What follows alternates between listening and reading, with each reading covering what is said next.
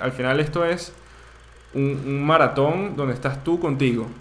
¿ok? Donde tú estudias por tu cuenta. Este podcast es traído a ustedes por Value, educación financiera para jóvenes entre 10 y 19 años, en su escuela, con más de 15 colegios y 4.000 estudiantes que ya aprenden con nosotros y aumentan sus probabilidades de tener una mejor calidad de vida.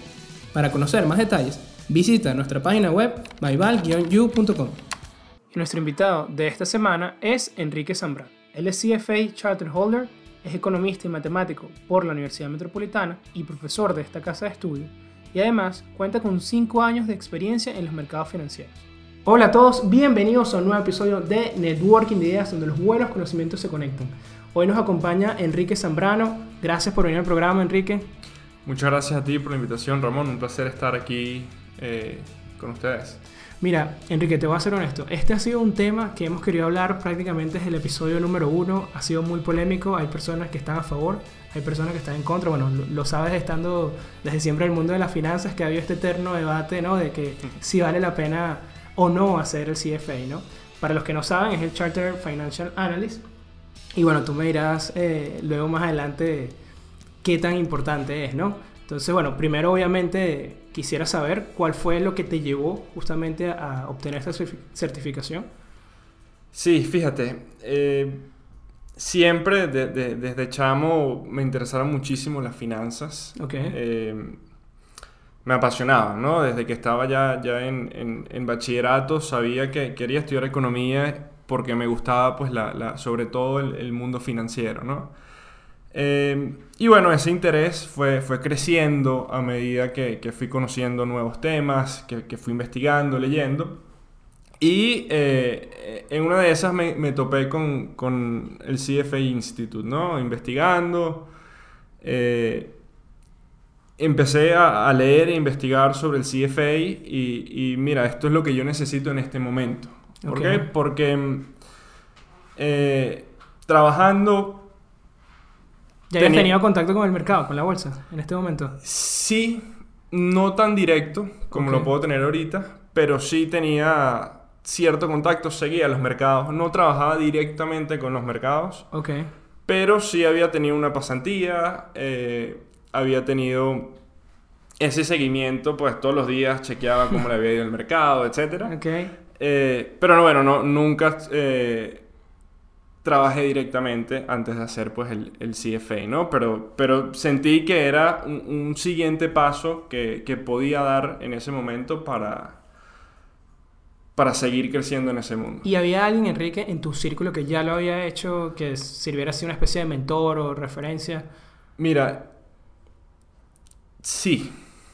Eh, un primo que, que, fue de hecho quien, quien me introdujo a, al instituto. Al instituto. Él no había terminado, de hecho no lo, no lo terminó haciendo, solo hizo el, el examen número uno. Wow. Pero eh, un primo que, que, cuya opinión pues respeto muchísimo, él me dijo, mira, esto es lo que tú necesitas en este momento. Y bueno, le hice caso.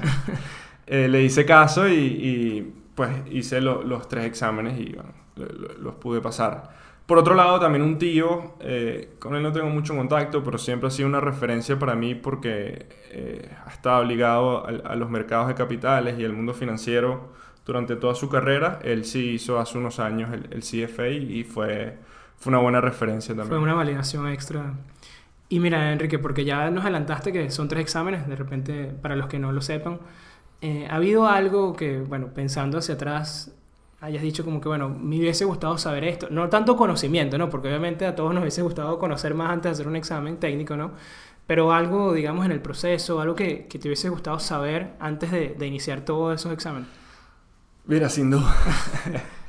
sin duda, porque mm, me, me, hubiese gustado eh, saber. Uno siempre tiene referencias, pero no es lo mismo claro. escucharlo que vivirlo, ¿no?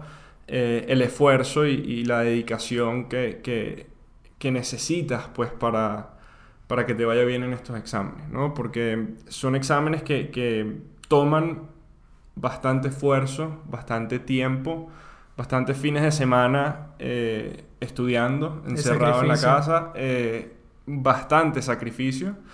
Y tú lo puedes haber escuchado, te lo pueden haber dicho que son 300 horas de estudio por cada examen, ¿no? por lo menos. pero no es lo mismo vivirlo, ¿no?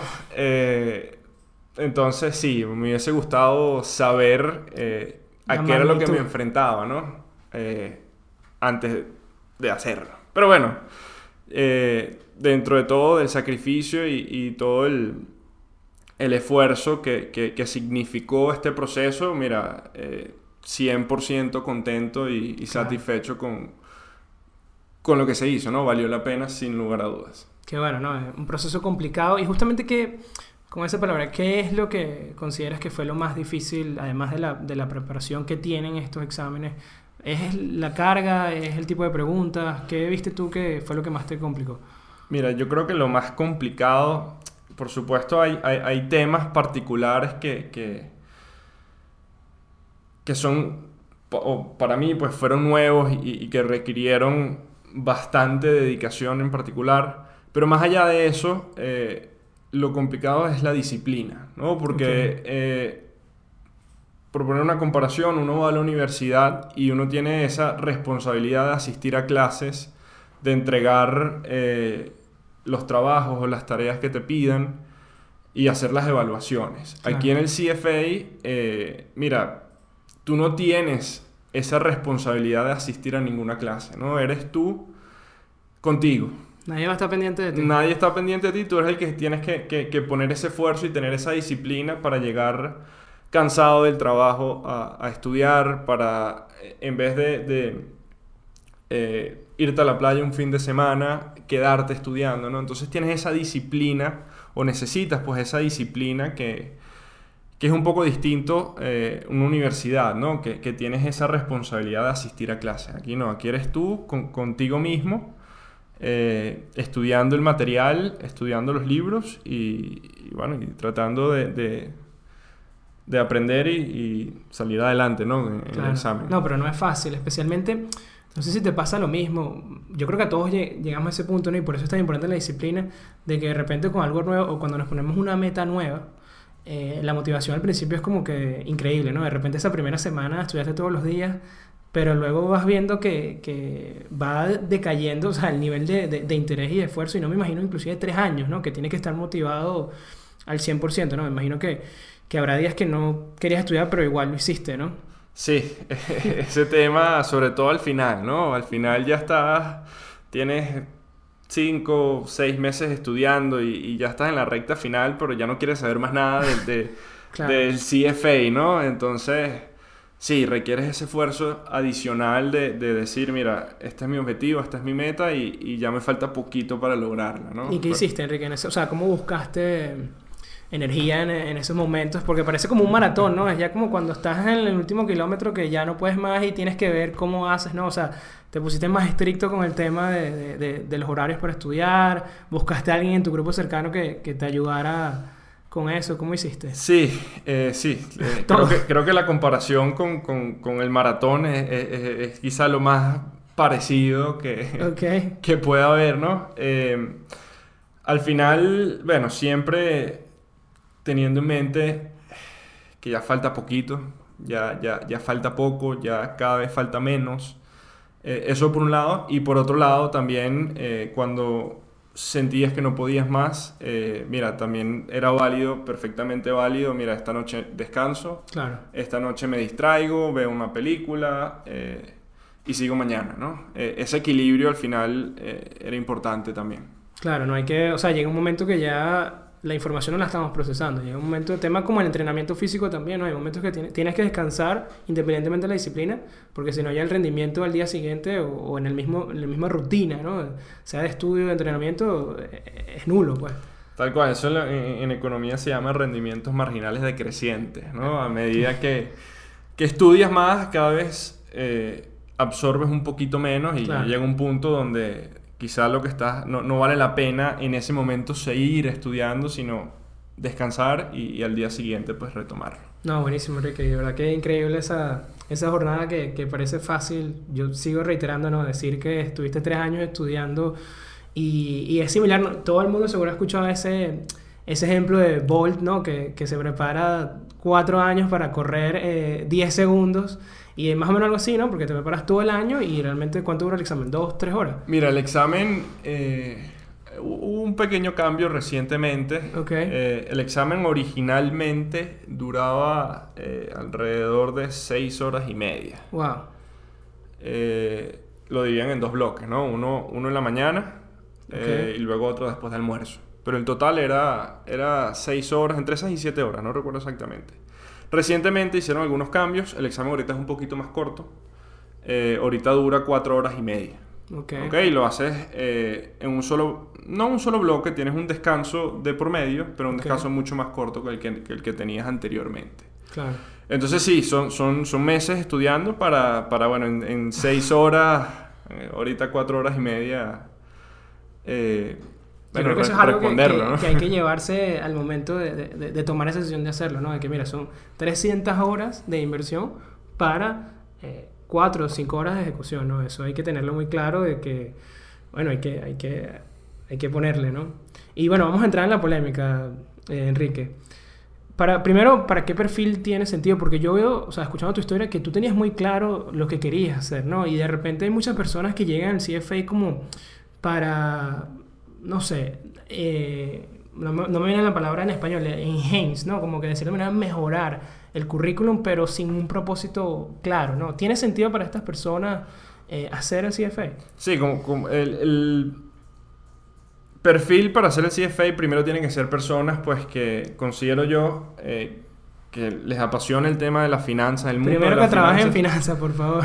Sí, y, y eso, eso es algo muy importante y, gracias por, por comentarlo. Yo, yo creo que, que las personas no deberían utilizar eh, el CFA como, un, como una palanca para cambiar de, de ámbito, sino deberían Ok. utilizarlo personas que ya estén en el mundo. Buenísimo. Ok, te hablo, eh, por ejemplo, de, de la experiencia personal, ¿no? Yo siempre he estado ligado al mundo de finanzas, pero yo empecé trabajando eh, como analista de modelos de riesgo eh, en el Banco Provincial, ¿no? Ok. Por supuesto, trabajo en un banco, tiene que ver con el mundo financiero, pero poco tenía que ver con el mercado de capitales. Entonces, yo empecé a estudiar eh, el primer examen de- del CFA, que el primer examen realmente habla un poquito o, o ve por encima muchísimas cosas. ¿ok? Tiene muchos tópicos, todo ves un poquito, todo lo ves un poco por encima. Y yo empecé pues estando ahí en, en- como analista de modelos de riesgo, ¿no? Que como te digo, tiene que ver con finanzas, pero no es netamente a lo que, de lo que trata el CFA. Pudieras no saber el precio de ninguna acción, tranquilo. Pudieras no saber el precio de ninguna acción, pudieras no saber qué es una acción. ¿Qué está pasando con el mercado? No necesitas porque, bueno, es algo bastante particular dentro de la operatividad del banco, ¿no? Claro. Si hay algunos temas que, que, que los ves en el CFA, sí hay, eh, pero pues no era el, el- el core de, o, o la base pues, de- del CFA. Entonces, yo tenía claro más o menos hacia dónde quería orientar, orientar mi carrera. Ese fue un- primer paso que aprendí muchísimas cosas, pero luego eh, me cambié a la tesorería del banco, que tenía mucho más que ver con el CFA, y luego pues eh, pasé a una empresa de asesoría de inversiones, ¿no? Que es donde, donde trabajo ahorita. Te cuento toda esta historia porque eh, el segundo y tercer examen ya los presenté estando en la empresa asesoría de inversiones y agradezco haber estado en ese puesto a la hora de estudiar porque le saqué muchísimo, muchísimo provecho porque yo estaba estudiando para y inmediatamente al día siguiente lo aplicaba. Entendías el uso perfectamente. Lo entendía perfectamente. Entonces, eh, yo creo que para sacarle el mayor provecho posible al, al CFA, pues eh, tienes que estar trabajando en, en el mundo del mercado de capitales. ¿Ok? No significa que, que si no estás, no vas a aprender, en absoluto, pero para terminar de, de exprimirle el jugo y sacarle el mayor provecho posible, eh, es importante. Recomendado. Sí, es recomendado pues tenerlo, estar trabajando en, en- en el mundo del mercado de capitales. No, no, no es lo mismo eh, aprender algo teórico que aprender eso teórico y aplicarlo en la práctica. ¿no? Entonces, sobre todo para el segundo examen, que es un poco más concentrado en algunos temas, un poco más específico, y para el tercer examen, pues ayudaría muchísimo estar, eh, trabajar en, en el medio, ¿no? Claro. Eh, por eso te digo que no creo que sea adecuado para personas que quieran cambiar eh, o, o dar un... Sí, Sí, cambiar... pensar que con eso van a conseguir el trabajo que, que están buscando. sino ¿no? que obviamente, bueno, presentando el primero muestras interés, puedes cambiarte de trabajo y estando ya en, en un trabajo más relacionado, pues puedes aprovechar muchísimo más el, el, contenido que estás estudiando para el examen 2 y para el examen 3. Entonces, en resumen, eh, yo creo que el perfil eh, es personas pues que les interesa muchísimo el tema porque necesitas ser apasionado, si no, no vas a estar seis meses estudiando esos Claro. temas. Vas a salir para la playa los fines Eh, de semana que debías estudiar. Y recomendado totalmente personas que ya estén en el mundo. Buenísimo. Tratar de entrar al mundo antes de, tener el, de, de hacer el CFA. Totalmente de acuerdo contigo. ¿Y qué les decimos a, a este, vamos, podemos llamarlo el otro lado, que es la búsqueda exclusiva de rendimientos, que bueno, de repente son los que más pueden decir que un CFA de repente no te va a ayudar a mejorar tu rendimiento en el mercado, ¿no? ¿Qué, qué le dirías tú por lo menos a este tipo de, perfiles, ¿no? De repente un trader, eh, de repente una persona que, que lleva su fondo. Mira, eh, eso es una muy buena pregunta. Eh, es, cierto que, pues el CFA no, no te va a llevar a ser, a ser mejor inversionista, o sea, a tener mejores rendimientos. Sí puedes ser me- mejor inversionista, ¿ok? Pero mejor inversionista no significa que vayas a tener mejores rendimientos, ¿no? Tal cual. Porque hay muchísimas eh, variables ahí involucradas, ¿no? Pero, pero al final el CFA te da eh, un entendimiento de muchísimos conceptos que a lo mejor eh, un trader de bonos no conoce. ¿Ok? Ujú. Porque el trader de bonos que, que le va muy bien y tiene tremendos rendimientos, o el trader de acciones que le va muy bien y tiene tremendos rendimientos, a lo mejor eh, no conoce otros temas que eh, para un analista financiero son importantes, ¿no? Independientemente de que tú vayas a trabajar o no con eso en particular, creo que eh, son temas que, que cualquier analista financiero debería, debería conocer, ¿no? Entonces, sí, no vas a mejorar los rendimientos, no necesariamente vas a mejorar los rendimientos, no hay garantía, Claro.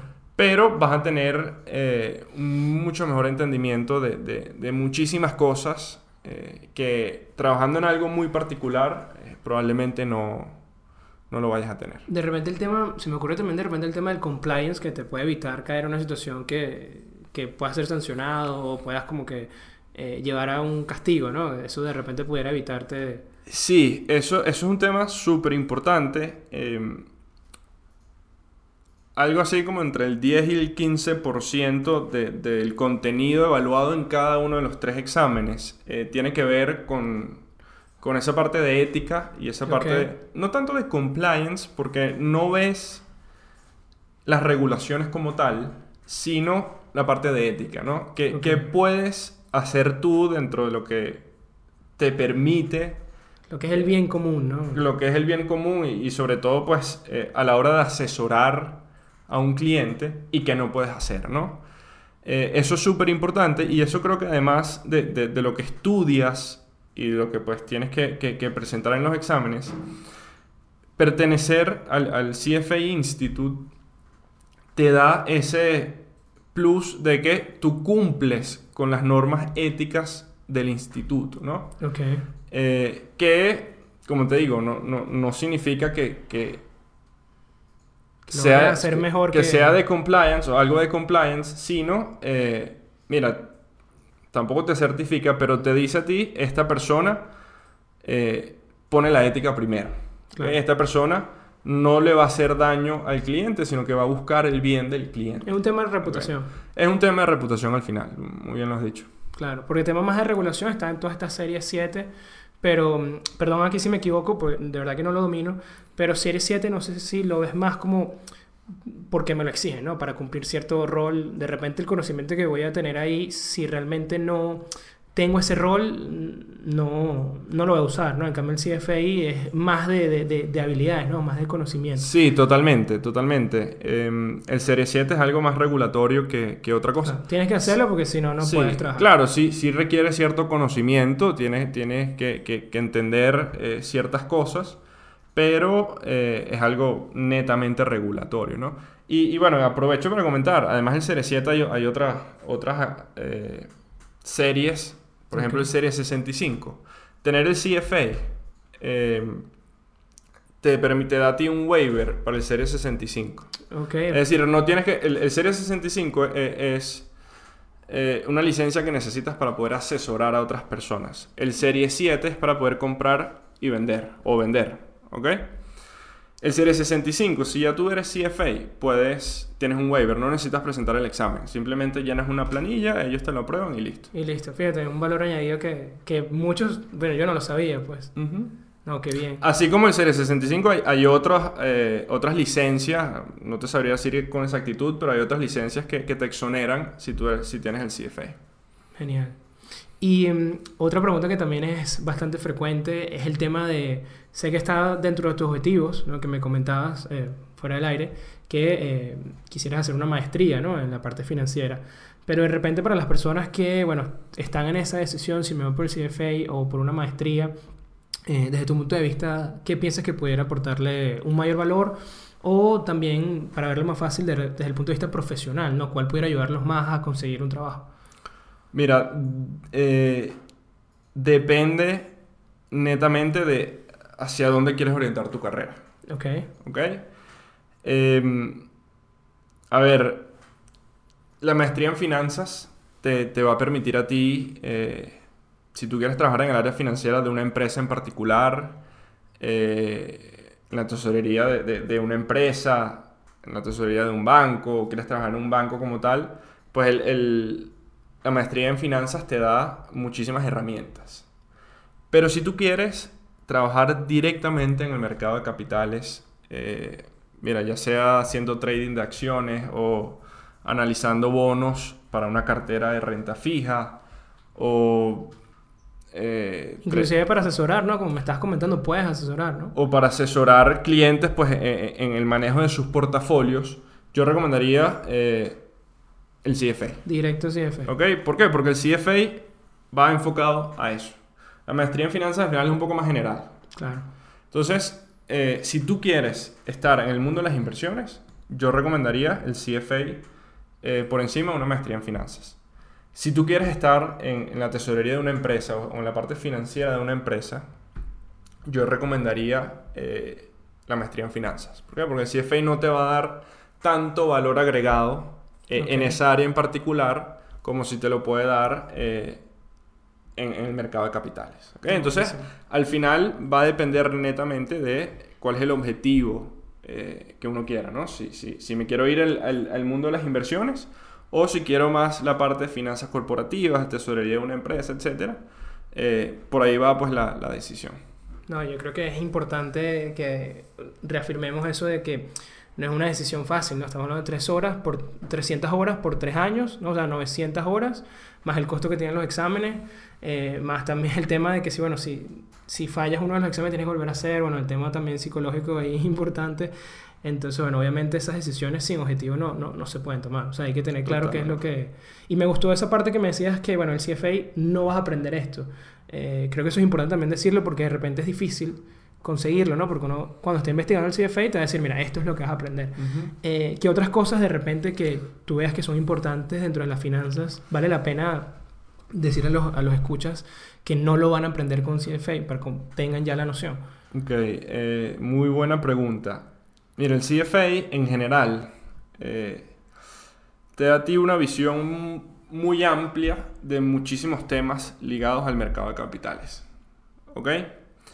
Pero no entras demasiado en profundidad en ninguno de esos temas. Ok. Entonces, eh, si tú quieres aprender, por ejemplo, de a profundidad de productos derivados, eso no es algo que, eh, que vas a encontrar en el CFA. El CFA sí, sí te lo evalúan y, y sí lo tienes que estudiar, pero bastante por encima, ¿no? No, no entras en profundidad. Así como eso, hay muchísimos otros temas que eh, se tocan en, en el CFA y en el material del CFA y te los evalúan en los exámenes, pero no, no entras demasiado en profundidad. Entonces, si quieres especializarte en algo muy específico, eh, el contenido no lo vas a encontrar en el CFA. Ok. Eso hay que, que- que conversarlo porque, bueno, creo que es importante. Claro, temas de estrategias con estos instrumentos tampoco lo va a ver, ¿no? Lo ves muy por encima, o sea, sí se menciona, pero nunca entras en profundidad, ¿no? Entonces, eh, eso es una de las cosas, claro, no te pueden evaluar todo, el, el mundo de las finanzas es, No, obviamente. es- es extremadamente amplio, ¿no? Pero es algo que son cosas que, que, que no vas a encontrar eh, en el material del CFA, ¿no? ¿no? No entras en demasiado en profundidad en algunas cosas. Claro, y que al final el mercado igual requiere demasiada práctica, ¿no? Correcto. Que hay muchas cosas que al final la teoría, bueno, te dice, ah, pero cuando estás en esa situación en la vida real... eh, ah, Sí, no, no, no, no es lo mismo entender el concepto y, y aplicarlo, y, porque ya aplicarlo, sobre todo si estás en el mundo de las inversiones, pues tienes un componente adicional que es el com- componente psicológico que, que no lo tienes en el libro, ¿no? Entonces, sí, no, no, e- eso en particular tampoco lo vas a aprender, ¿no? Tú vas a aprender la teoría, pero a la hora de, de- de- de la práctica, eh, algo totalmente distinto, ¿no? A la hora del té, como decimos por acá. Es así. Y bueno, Enrique, una pregunta que, bueno, yo ya creo que sé la respuesta, pero igual tengo que hacerla, es justamente si vale la pena buscar hacer el CFA por un reto personal o ves que el esfuerzo es demasiado grande como para... Mira, todo depende de, de- de tu coste de oportunidad, ¿no? Ok. Eh, sin duda el componente de- de reto tiene que estar presente para hacerlo, ¿no? Tú, tú quieres, tienes un objetivo final, pero tú quieres también hacer el reto. Pero hacerlo netamente com- como un reto, eh, mira, creo que no... El, el costo que eso significa, el costo además monetario, sino de esfuerzo y de tiempo que le tienes que dedicar, eh, no creo que, que- que justifique hacerlo netamente para cumplir un reto, ¿no? Si, si tú quieres cumplir un reto y además te apasiona ese mundo y además quieres o trabajas en ese mundo, mira, 100% recomendado, ¿no? No. Eh, pero hacerlo simplemente como, como un reto personal, eh, Sí, mira, como para decir, soy CFA. Y... es que al final eh, no le estás sacando, o sea, eres CFA, pero ¿de qué te está sirviendo si no, ¿Qué lo estás, si no lo estás haciendo, ¿no? Si no lo estás aplicando. Claro. Eh, mira, si tú quieres tener un reto y, y simplemente a- hacer un reto, yo te diría, haz el primer examen. Vas a aprender muchísimo, de muchísimos temas. Eh, vas a dedicarle un tercio del tiempo. Y bueno, ya hacer el primer examen, a pesar de que no tienes una acreditación, al final no, no eres CFA, pero puedes decir que pasaste el nivel 1 del CFA, que no es poca cosa. Claro, tiene cierta validación ya también y ahí ves si te gusta o no la cosa, ¿no? Correcto. Qué bien. Y bueno, vamos a hablar de algo que yo sé que todos los que quieren hacer el CFA quieren saber, ¿no? Se mueren por saber, que es cuál es la ventaja, ¿no? De- de- de- y cuáles son los beneficios de, serlo. Mira, yo creo que son, son muchísimos. Por supuesto, todo va a depender de, de si tú aprovechas o no esas ventajas y esos beneficios. Claro. Eh, por un lado, el, el ser miembro del CFA, ¿no? Eh, te da acceso a, a redes de, de- de relaciones, pues, súper importantes, ¿no? Eh, ¿Por qué? Porque, bueno, eh, el CFA Institute hace eventos, eh, hace conferencias, hace, sí, hace eventos en general donde tú puedes conocer a, a otros CFAs que trabajan en el mundo y, y puedes, puedes construir una red de, de relaciones pues bastante interesante. Claro, con objetivos afines. Con objetivos y fines, correcto. Eh, eso por un lado. Por otro lado, yo siento que entre los eh, entre tus compañeros de trabajo, tus jefes, te da eh, no sé si la palabra es respeto, pero como un respeto adicional No deja de ser menos importante. que que no lo tienes, pues si, si no eres CFA, ¿no? No, O sea, no significa que no lo tengas, pero te da ese plus Claro. que, que- que no lo vas a tener si, si no tienes la acreditación, ¿no? Entonces, esas dos cosas son, son importantes, ¿no? Eh, cuando hablas con clientes, cuando hablas con, con, eh, compañeros pues, de otras empresas que cumplen un rol similar, pues te da ese plus que el CFA, ¿no? Que, que al no tenerlo, pues no, no tienes ese plus. No significa que te vaya a ir mal o, o- ni nada por el estilo, pero no tienes ese, ese plus, esa ventaja adicional, ese respeto. Claro. Inclusive Eh. validación rápida. No, no lo había pensado, Enrique. De verdad que estaba muy bien porque de repente me pongo en el rol de tu supervisor, tu jefe, y es como que, ¿será que le pongo esta tarea o no? Y, pero es que hizo el CFA y puede ser como que, mira, tengo una validación rápida de que de repente Enrique sí puede hacer esta tarea. Sí, más allá, más allá de los conocimientos que, que, que adquieres haciendo el CFA, que por supuesto son importantísimos, eh, el haber hecho los, los- los- los tres exámenes te da esa, esa validación de que eh, le vas a echar pichón, ¿no? Exacto, que, sí. Si que- te propones algo, lo vas a que hacer. lo vas a lograr, ¿no? Que tienes esa disciplina y, esa, y esas ganas, pues, de, de, de hacer lo que, lo que te propongas o lo que te, te, te manden a hacer, ¿no? Entonces, eh, en ese sentido, pues, sin lugar a dudas, eh, es una ventaja que, que, que te da, pues, hacer el, el CFA. Claro que sí. En pocas palabras, te ven distinto desde que eres CFA. Eh, sí, yo siento que sí. Qué bueno. Eh, y bueno, y, y- y- y en la experiencia personal, cuando he hablado con, con otras personas del medio, eh, siempre está el comentario, wow, mis respetos, cosas así que, que o sea, tú dices, mira, no, no, no es poca cosa. Claro, te hace reafirmar que valió la pena ese esfuerzo que, que tú estabas mencionando, ¿no? Ese, esa vista en la, en la colina, ¿no? Cuando llegaste arriba y es como que, mira, si la vista...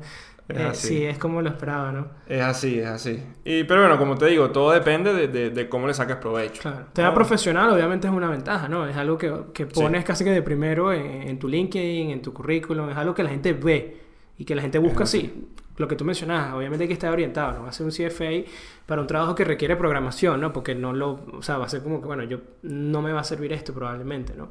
Pero, pero es algo que está de, de primero prácticamente. Sí, al final, por supuesto, va de la mano de... de, eh, o sea, esta, esta acreditación va de la mano también de tu experiencia laboral, ¿no? Bueno, Eh, tienen que ir muy de la mano, como hemos venido comentando, porque si no... ¿para qué? Sí, no, si, si no se complementan, no, no tiene mucho sentido al final. Y, y ahorita viendo también, te preguntaba el tema, cuando te preguntaba el tema de la maestría, pero viéndolo ahora, también es como que el CFA es una puerta a otras universidades, posiblemente. Sí, eh, sí, sobre todo, bueno, te muestra, eh, más allá de los conocimientos, te muestra el interés hacia las finanzas, que, que a la hora de, de- de- de un posgrado es importante que tú muestres interés.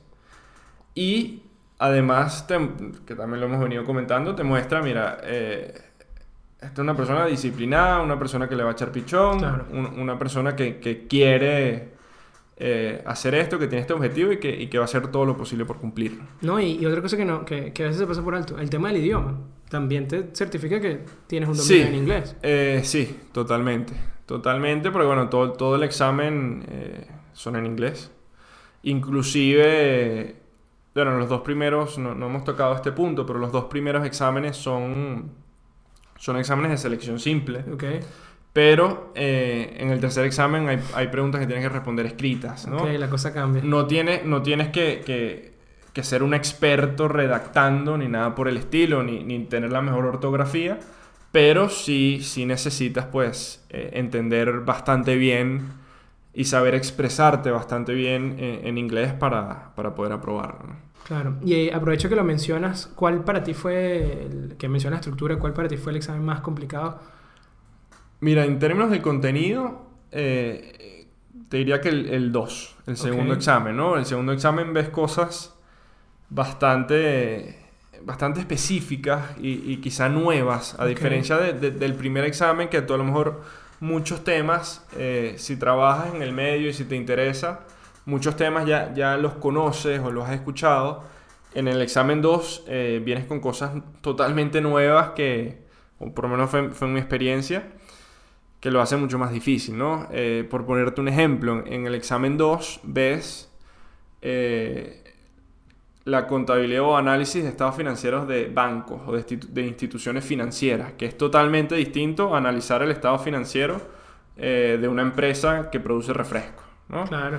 Entonces son, son cosas totalmente distintas, cosas que para mí eran totalmente nuevas también, y, y en ese sentido el examen 2 tenía eh, diversos tópicos de, de este- de este estilo que, que lo hicieron más difícil, ¿no? Sin embargo, eh, en términos de contenido, el examen 2, el, el más complicado, pero en términos de la estructura como tal, como te venía comentando, creo que el tercer examen eh, es más complicado, ¿no? Claro. ¿Por qué? Porque en el examen 1 y 2 son puras preguntas de selección simple, tú tienes tres alternativas, tienes que escoger la que tú consideres que es correcta, Ok. ¿Hay factor de corrección, Enrique? Disculpa. no hay factor de corrección.